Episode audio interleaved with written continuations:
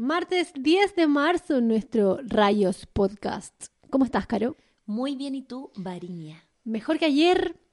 Un poco más eh, acostumbrada. acostumbrada a levantarse temprano. Y eso que estoy así como a media marcha, porque solamente el 50% de los niños de este hogar entraron al colegio. la, la más chica entra Una el de cada dos niñas del hogar eh, Signorelli. tiene colegio. Eh, está la escoba, estoy súper preocupada. ¿Acaso recesión? Eso dicen. Dicen recesión como 2008, pero yo no me acuerdo lo que pasó el 2008. Así que no sé y si no me acuerdo, No pasó. Oye, es que yo me eché economía tres veces en la U, entonces no soy, no soy la persona más indicada para esto, pero lo que entiendo es que eh, el dólar está muy alto, el cobre está muy bajo ¿y el Y- petróleo? y el petróleo no sé, El petróleo está muy alto. muy alto. No fuimos a la B. Sí, está mal. Ya. Como que todo está mal, eh, se, au- se augura, ¿cómo? Auguria, se augurian, ¿Cierto? es como ¿Se tanta auguria? auguria se augurian un eh, cesantía pero global, global. claro. No es solo Chile, así que tú podáis decir, no, esto es... Me voy a trabajar a otro país. Claro, no, no hay pega en ninguna parte, se supone. Sí, así es que... ¿Y eso mm, tú crees que es efecto coronavirus? Sí, yo creo que coronavirus y... Sí, coronavirus. Todo el rato. Coronavirus. ya, Igual tienen que haber otros eh, detonantes y desencadenantes que los expertos en economía al ver al escuchar este podcast les sangra la oreja porque dicen que están hablando estas señoras. Pero algo debe pasar por ahí. Pero como nosotras no sabemos de economía, vamos a invocar Al tarot feminista. porque es Marte de tarot, Marte de tarot Mercer. en rayos. Riot Podcast. Y el tarot nos puede responder porque como no tenemos a nadie que nos responda así como desde la economía, le preguntamos al tarot.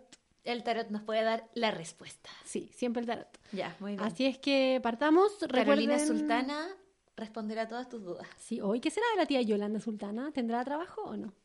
Yo creo que siempre, Siempre. yo creo que sí, yo creo que el- las personas que predicen el futuro siempre tienen trabajo.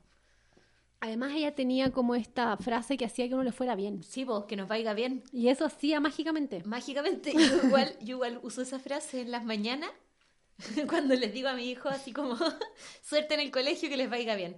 Les decía a tu hijo así y ellos Sí. lo dicen así. No, pero yo creo que creen que está bien, sí, po. Siempre los niños creen que lo que los padres y las madres dicen y hacen está bien. Sí, es Somos un el error. primer ejemplo para ellos. Sí, es un error que crean eso. Sí, Porque pero ellos van no a lo creer que saben. tomar vino está bien, tomar Aperol. Ellos no lo saben hasta que llegan a la adolescencia y se dan cuenta que somos eh, impostores. O sea, tú con la Emi estás ahí, Ahí. full en la impostura. Estoy en la raya, sí. Ah. Estoy a punto de caer en la impostura. Pero es que, ¿sabéis qué? Yo soy una mamá, mm, Natural. no, sí, Ah, súper sí. desastrosa y mm, ella sabe que soy un desastre. La Emi, la Emi era de esas niñas que mm, estaban todos los niños en maitencillo haciendo sus castillos de arena y diciendo, mamá, mamá, te hice un queque, papá, papá, te hice una galleta y venían con los potecitos de arena hacia la toalla mientras los papás tomaban sol y la Emi venía con su balde lleno, lleno de agua y me gritaba, mamá, mamá, te hice un pisco sour. y toda la playa se daba vuelta así como, ¿dónde está la mamá de Lo esa que eso es criatura? amor sincero. Es amor, sincero, sí. Y yo ahora le pregunto, ¿por qué me hacías eso? Y me decía, pero es que yo siempre te escuchaba, tengo una ganas de tomarme un pisco sour. ya, es que era voy a, joven voy a adoptar a la Emi como mi, como que era mi joven. hija mayor. Tú cachai que tuve la Amy súper joven, entonces... Joven, po. Y ahora no, pues ahora no tomáis nada. No, porque No. no. Ahora cuido mis neuronas, cuido mi cuerpo. Ya, yo estoy revolviendo acá el, el tarot economista, Economista feminista. economista feminista, a ver si es que nos puede responder la primera pregunta. ¿Ya? Que puede ser, ¿qué va a pasar con esta crisis, pero en Chile o en mundial? En mundial? En mundial, no, no, en Chile yo creo. Pues, ¿Cómo nos va a afectar quizá? A nosotras, dos. ¿Qué es lo que la gente quiere escuchar cuando escucha este podcast? ¿Cómo ¿Cómo, le va a afectar a la Bari la recesión mundial? Tema país. Las últimas noticias. ¿Cómo está haciendo mi auto? Oye, Dios santo, que yo todavía estoy enojada por esa cuestión. Onda, Ya, pero contextualicemos. Salió la última noticia en la portada que a Martín Martín, Cárcamo. le costaba mucho estacionar su auto porque medía dos metros de ancho. Y eso fue el mismo día que estaba convocada la marcha del 8M, pues, el domingo fue en la mañana. Y fue divertido porque terminó la marcha después en la tarde y onda, no sé, la gente empezó a tuitear como post marcha y había un tuit que decía, onda, más dos millones de personas marcharon y Martín Cárcamo todavía no logra estacionar su camioneta. No puede ser eso, no, puede, ser. Y además que encuentro que ellos están como ninguneando esa posibilidad que uno tiene de no saber estacionar el auto a pesar de que tu auto no mida dos metros. Yo siempre tengo problemas para estacionar mi auto y mi auto no mide dos metros de ancho. Es que yo le puse sensor de retroceso a mi auto. es, chiquichicho mi auto, pero sin sensor de retroceso la vida es difícil. Yo tengo un, tengo un problema de percepción espacial, entonces no sé calcular bien las distancias y me cuesta mucho eh, estacionar como en paralelo, ¿cachai? Cuando tenés que meterte entre dos autos, ya. Eh, si no está el señor DLDL, eh, difícil. A mí el señor DLDL, de verdad, yo le debo mi vida. Mi vida, yo también. Yo ya, también me demoro tanto en, estacionar que ya el señor y yo como que establecemos una relación en esos minutos. Como que no importa quién esté, siempre terminamos siendo súper amigos. Súper amigos. De hecho, un día, hace poco, hace unas semanas atrás, estaba muy triste y estaba muy triste, muy triste, como colapsada, sobrepasada. Tenía mil cosas en mi cabeza y el tipo, porque parece que entre más colapsada, más me cuesta estacionar. Entonces me trató de ayudar, me ayudó, me habré demorado unos 10 minutos, no sé y me decía, dele, jefa, dele, nomás, como que también se reía porque no entendía mi incapacidad. Y de repente me dice, ya tranquila, si le va a ir bien. Y me puse a llorar. pero a llorar ahí con el señor. El señor, yo creo que quedó traumado. Nunca más le va a decir a una persona. Estoy dejando la escoba. Botando todas las cartas. Nunca más le va a decir a una persona que le vaya bien porque. No me miró con cara de la, la cagué que hice y yo, pena. no te preocupes, gracias. Pero es que eso pasa, ¿cachai? Cuando, cuando estáis así como en una crisis y, y colapsada por cualquier cosa en la vida, porque tenéis mucha pega, porque tus hijos tienen un drama en el colegio, por lo que sea, y estáis, no sé, preparando un café y se te da vuelta el café y te ponía a llorar. Es que el café... bueno, además de que lloráis por la pérdida de café, eh, es como cualquier cosa chica, como que es, es la gota que rebalsa el vaso. Ustedes cachan que la Caro es dueña de un café aquí en la ciudad, no sabían. ¿Cómo se llama tu café? Inefable. Es muy lindo y muy rico el café, tienen que ir a ah. conocerlo. Cuando vengan a Puerto Vara, ustedes piden las coordenadas y van a visitar el café Inefable. Ay, qué linda, Mari. No, pisa Inefable. Publicidad gratuita. Sí, mi café es bello, es bello, vengan a conocerlo. Muy bien. Algún día vamos a hacer una transmisión desde el Café Inefable. Ahora vamos a preguntar entonces en qué va a afectar a nosotras, las chilenas y chilenos, esta recesión global. Recesión. Ya, dame tres cartas, por favor. ¿Con mi mano derecha o izquierda? Con la que tú quieras. Todo eso para mí son como mitos. Igual la gente, cuando va como a los tarotistas más antiguos o como, no sé, más, más esotérico, es como no puedes cruzar las piernas y usas solo tu mano izquierda. Y eh, la verdad yo creo que las cartas te dan el mensaje con, la mano que sea y da lo mismo como estoy sentada. Muy bien. Esa es mi humilde opinión. Ya. Yo les voy a decir desde mi perspectiva lo que veo. veo una señora mirando al espejo, es decir, como mirarse a sí mismo. Eh, alguien que está dando señales de humo y un grupo de gente que está pensando qué hacer. Eres seca. No, seca. dedícate a esto, deja la psicología y, y dedícate al tarot. Mira, nos salieron tres cartas. Eh, la primera es el 10 de discos, la segunda es el 2 de espadas y la tercera es la emperatriz. La carta del 10 de discos habla de eh, la comunidad. Entonces, como estamos preguntando cómo la recesión puede afectar a, como a la sociedad en nuestro país, este es un llamado eh, a trabajar en comunidad y a apoyar a tu comunidad cercana.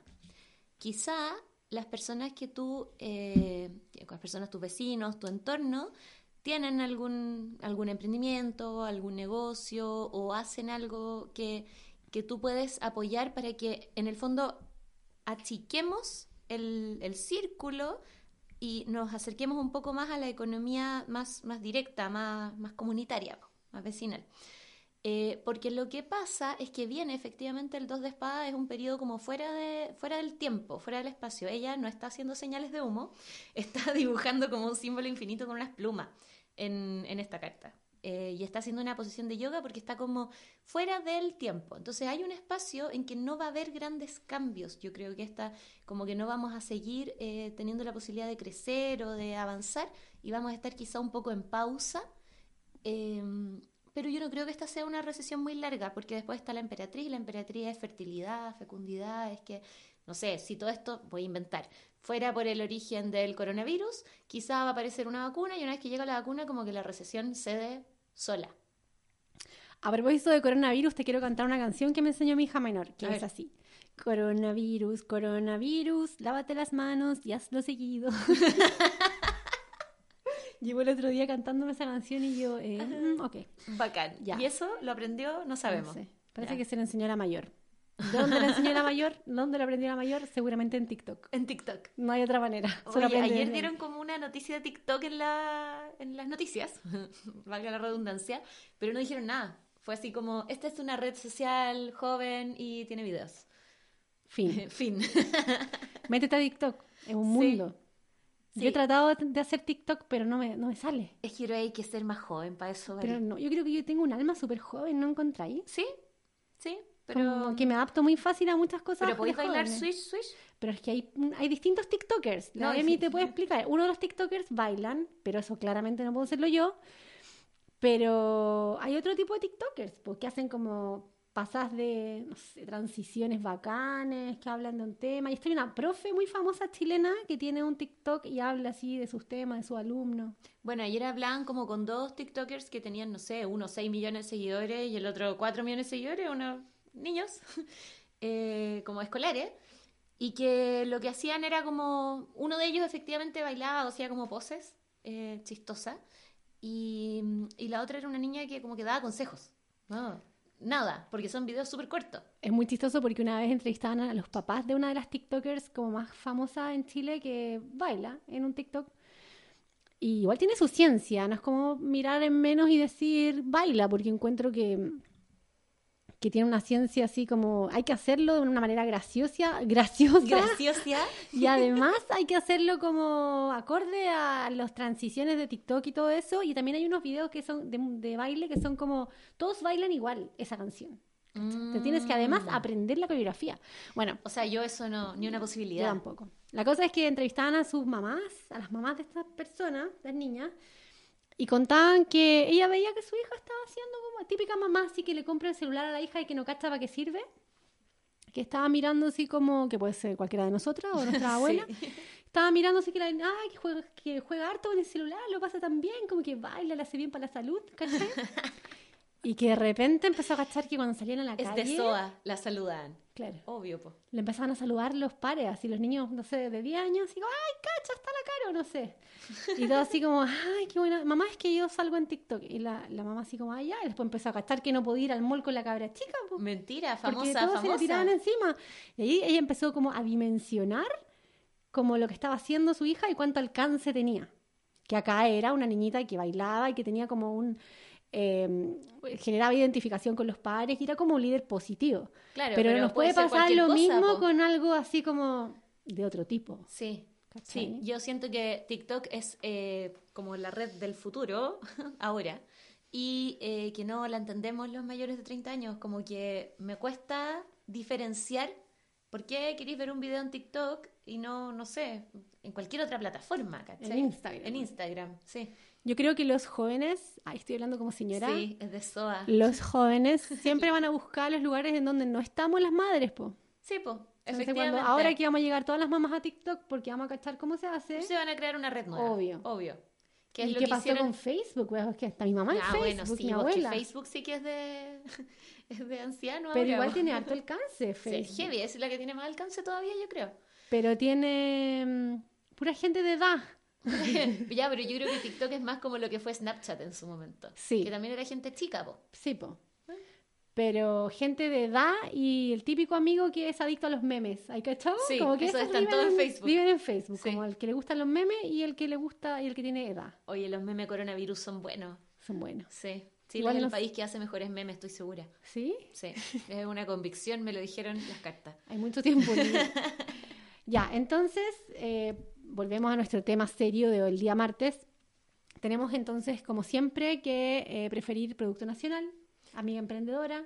Sí, acercarnos a nuestra comunidad, si al final ese es el primer llamado, como solos no podemos seguir avanzando, no podemos seguir creciendo. Entonces, acercarnos a la comunidad, a ver, no sé, por el negocio de la esquina, eh, la amiga que tiene el emprendimiento y tratar de apoyar un poco más las pymes, eh, porque efectivamente hay una recesión, que esa es la segunda carta, no debería durar tanto. Eso es lo que, lo que me, me parece ver en esta, en esta lectura. Es bueno saberlo. Yo creo que pronto, y como avanza también la cosa, es probable que pronto encuentren solución al coronavirus y todas esas cosas. No me acuerdo que el H1N1, que fue el 2008 parece, ¿no? 2009.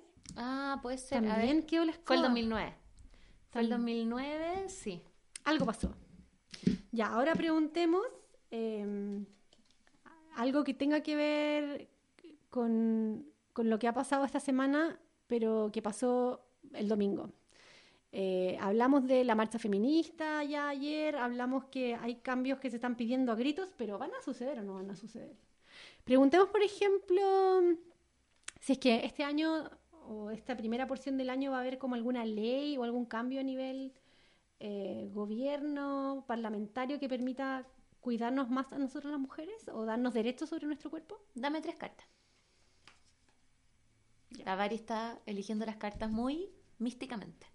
Estoy como concentrándome en cada uno de ustedes que nos están escuchando para que... Ya, mira. Eh, de hecho, la semana pasada cuando leímos las cartas y preguntamos por el movimiento social, igual salió algo parecido. ¿Te acordáis que estas eran como las flechas de rayos de fuego? Ya. Em, parte muy movido, de nuevo, que es como lo mismo que nos salió la otra vez. Parte muy movido, probablemente con muchas iniciativas, con muchas propuestas, proyectos, ideas. Pero después y después yo, yo siempre leo el tarot a un plazo relativamente corto. No, yo no creo en el tarot que te habla muy a futuro. Ya. Entonces, pensando, no sé, en el primer semestre del año, yo creo. Eh, parte súper movido, parte con, con, muchos comienzos, pero las cosas se quedan como detenidas. No, yo no veo que vaya como a salir algún proyecto de ley muy grande, o sea, alguna ley muy grande como ya resuelta, cerrada, más de lo que ya se ha logrado, que es la paridad si es que hay convención constituyente, em, porque hay como un hay como una separación de la parte como emocional y racional de las personas. O sea, como que siento que, que en cierta forma se puede dividir un poco el movimiento feminista. Como lo mismo de la gente, no sé, que no se siente representada quizá, o de la gente que, que, se siente más ajena a este movimiento, a lo mejor ellas también van a tener como más espacios de, de opinión o más voz, y, em, o quizás se politiza, no sé, pero de cierta forma como que la unión que se logró el domingo y esta como comenzar con mucha potencia se diluye un poco en, en lo que queda el semestre. Ya, o sea, sin duda vamos a tener que hacer algo para que esto no sea así. Así es. ¿Te llamó alguien urgente? No, me llamó alguien, pero ah, yo espero que no, que no haya sido urgente. No sé por qué eso no, esto yo lo tengo con Lunita. A lo mejor apretaste por casualidad. Preguntemos entonces qué es lo que tenemos que hacer nosotras las mujeres para que este estancamiento sea corto y logremos cosas. Ya, dame tres cartas. Es lo que nos importa, los cambios y, y leyes que puedan darnos más seguridad, y decisión sobre nuestro cuerpo. Ya, mira. Em, Saqué de nuevo la misma carta de los fueguitos. Sí, de los fueguitos. Los fueguitos es tu carta favorita. Parece que sí desde ahora. el 8 de basto es la carta de los fueguitos. Em, ya, lo primero es como acabar con las rencillas, porque el 3 de espadas es la primera carta que apareció y em, esa carta habla como de conflictos y de peleas eh, a nivel mental, en serio, que tiene que ver con cómo abordamos las diferentes ideas y cómo recibimos las diferentes ideas. Como peleas entre nosotras. Como peleas entre nosotras mismas, pero como de ideología. ¿Cachai? Estoy pensando, sí, lo primero que se me viene a la, cabeza, que lo hablamos el lunes, es como eh, pro vida, aborto. Claro. Algo así. Sí, y yo creo que ese es el tipo de discusiones que puede como eh, separar un poco el movimiento, porque la gracia de lo que vimos el domingo fue que estábamos todas unidas independiente de las ideologías o de los partidos o de si tú eres, no sé, eh, súper derecha, súper de izquierda, como que más allá de eso hay algo que nos une. Pero si nosotros nos enfocamos en esas diferencias, más que en lo que nos une, es difícil seguir avanzando y seguir creciendo. Es que se puede ser pro vida y feminista. No se puede. No lo sabemos. no se puede, desde el fundamento. Es como ser mujer y no querer la igualdad entre hombres y mujeres. Sí, o sea, bueno, de hecho yo, yo pasé muchos años de mi vida siendo provida, educada por las monjas, again. Eh, y después me di cuenta que en realidad lo que uno logra cuando promulga leyes como, no sé, el divorcio, que también fue súper emblemática en su momento, eh, o el aborto libre, tú no estás obligando a nadie a abortar. Entonces, a diferencia de cuando obligas a la gente a no poder tomar esa decisión, o sea, tú tienes que seguir casada con ese hombre aunque seas infeliz, porque el divorcio no es legal. Entonces, ahí yo concuerdo contigo. Yo creo que, mm, que la libertad de expresión y la libertad de decisión debería ser la base de, de todo, ¿verdad? Pero del feminismo también. Claro, la libertad de los cuerpos. De Pero las- las de las cuerpas. cuerpas. Pero entonces serían como rencillas internas que no permitirían que la cosa avance. Eso es lo que yo creo, que hay rencillas internas, hay muchas diferencias de opinión, quizá entre mismas, como mismos liderazgos femeninos de- del movimiento. Eh, pero si nosotros logramos como dejar eso de lado, ahí efectivamente las cosas se empiezan a mover y está el haz de discos que es un nacimiento. Como algo llega y un regalo de la tierra. Eso es el haz de disco. Eh, y es algo material, es algo concreto. Entonces podría ser una nueva ley, podría ser, no sé, po, que ahora es obligación que todos los sueldos en Chile sean iguales para el mismo cargo con la misma responsabilidad independiente de tu género. Ujú. Eh, cosas que queremos lograr eh, que se pueden empezar a concretar si tenemos este cambio de mentalidad. Ya me gustó. O sea, sabemos lo que tenemos que hacer, que es unirnos y buscar aquellos puntos que nos unen en vez de los puntos que nos nos separa. separan. Tal, tal vez avanzar primero en eso, en lo que nos une. Que Claro. todas queremos lo mismo y después ir viendo las Y cosas después ir viendo el resto, pues que puede ser más conflictivo o, o no sé. que puede herir susceptibilidades. Igual Sí. me gustaría hacer como lo que yo entiendo por el término sororidad, hacer como un enganche con el término porque no es que te caigan bien todas las mujeres, no es como que eh, tengas que estar de acuerdo con todo lo que hacen todas las mujeres porque si no, no eres sorora, sino que lo que yo entiendo es que en temas en donde una mujer está siendo afectada por el machismo, tú siempre debes eh, ir por esa mujer. Eso es como sororidad, ¿o ¿no? Sí, yo creo que, que Que esa es cuando una estamos buena forma de afectadas- explicarlo. cuando estamos afectadas por el machismo. Ahí uno dice así como, no, pues yo soy sorora y estoy con ella. Por ejemplo, si alguien dice, no sé, Perico Los Palotes abusó de mí o me violó, partir creyéndole. Sí, pues partir creyéndole, partir... eh, porque también pasa mucho que la gente así como, ay, pero si yo lo conozco, él jamás sería capaz de hacer algo así. Entonces al final la víctima no denuncia porque le da miedo que no le crean, que es lo que pasa. Claro. O sea, al final eso es lo que pasa en el mundo real. Po. Denuncia y te dicen, ay, pero ¿cómo? Si yo es mi amigo y lo conozco y él jamás haría algo así. Y en verdad la gente que hace algo así eh, está más cerca de lo que uno cree. Sí, pues, es cierto. Ya, tengo otra pregunta que tiene que ver con... Han pasado, hemos estado sobre la mesa por cosas bien terribles durante el año pasado, un montón de femicidios que siguen en aumento, etcétera. Quiero saber qué va a pasar con eso, con la violencia hacia la mujer en nuestro país. Si es algo que va a ir eh, creciendo, es algo que se va a ir erradicando gracias a estas conversaciones que ponemos sobre la mesa, gracias a las nuevas formas de mirar la crianza, o se va a mantener eh, esta violencia que ya hemos, de la que ya hemos sido testigos, testigas. Testi- Testigues, dame tres cartas. Ya. El 10 de copas, el 5 de discos y el as de espadas. El 10 de copas es una carta de celebración.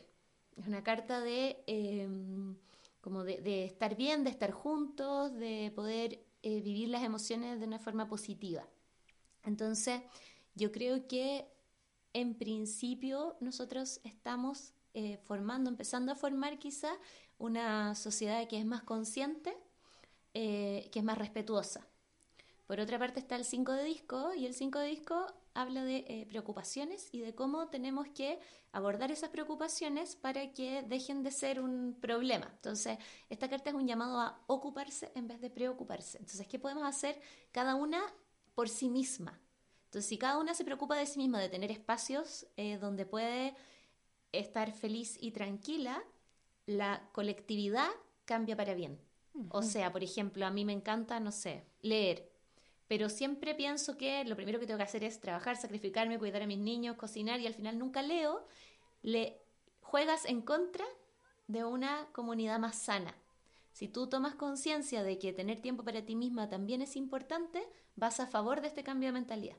Y este cambio de mentalidad llega por una decisión racional, que es el as de espada, tú tomas una decisión racional que se convierte en una decisión espiritual.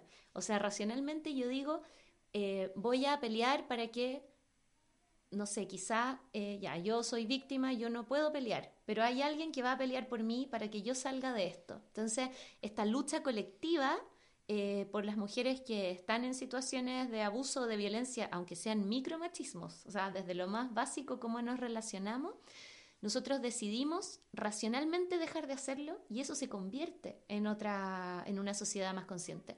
Ya, o sea que de nuevo que el cambio que parte por nosotras o dentro de cada una va a traer consecuencias a nivel macro porque en el fondo nos va a permitir como buscar herramientas o tirar líneas hacia alguien que pudiese sacarnos de ese espacio o hacer algo mejor para nosotras.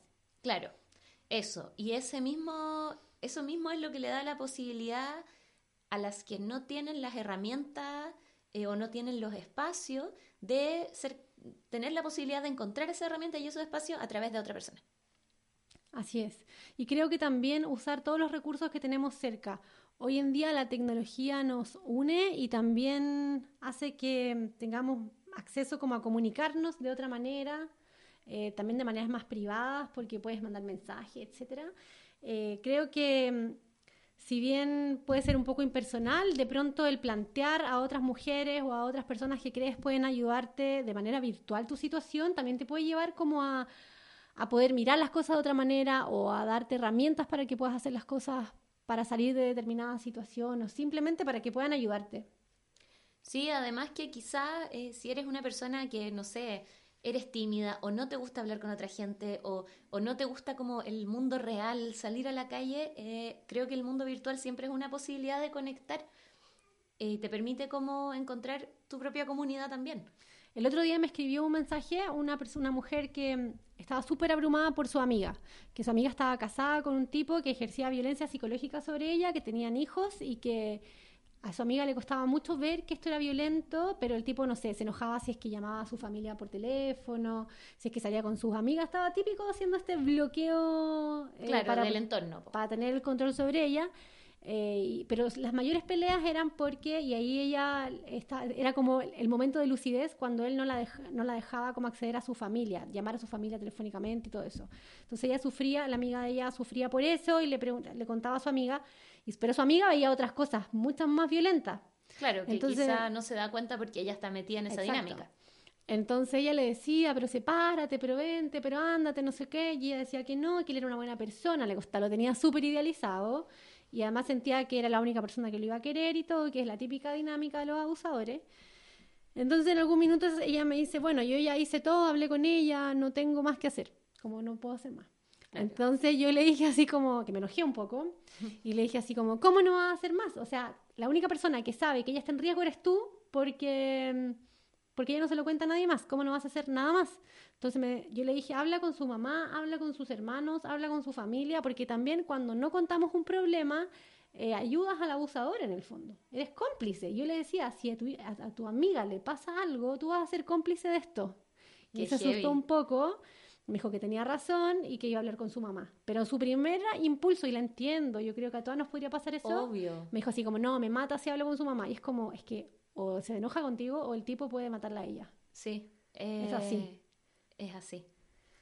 Eh, entonces, esas conversaciones, hablar de nuestros problemas, de hablar de los problemas de otras mujeres e ir a ayudar o guiar a otra para que ayude, de verdad yo siento que puede salvarle la vida a alguien. Sí, de hecho yo creo que cuando uno cuenta algo que lo avergüenza o que siente como que, que hizo algo mal y es culpa suya y por eso le está pasando, cuando tú lo cuentas pierde como el peso que tiene sobre ti. ¿Cachai? Como que cuando uno cuenta un secreto, ese secreto pesa menos y tiene menos poder sobre ti. Entonces, hablar es súper importante y da lo mismo si es eh, virtual, si es un correo, si es lo que sea. Creo que poner en palabras lo que a uno le está pasando es sanador. Claro, porque además te escuchas y te da la posibilidad de que otra persona intervenga y te diga qué es lo que cree que qué es lo que cree que puedes hacer. Es como lo que uno le dice a los niños cuando les dice así como los secretos no duelen ni molestan. Puedes tener Ah. un secreto, pero si te duele y te molesta, entonces ya no es un secreto agradable y tienes que contarlo. Es como lo mismo, ¿no? Sí. Para sí. los adultos. Eh, un buen consejo. O sea, es un buen concepto, me gustó. Entonces quedémonos con eso en el cierre de nuestro martes. Martes 10. Entonces nos quedamos con que si hay un secreto que te pesa, cuéntaselo a tu amiga. Nos puede mandar un mensaje interno también, no, no vamos a decir tu nombre, pero sí podemos compartirlo y tal vez... Le sirva a alguien más. Sí. Me parece. Nos vemos mañana. Hasta mañana. Chao.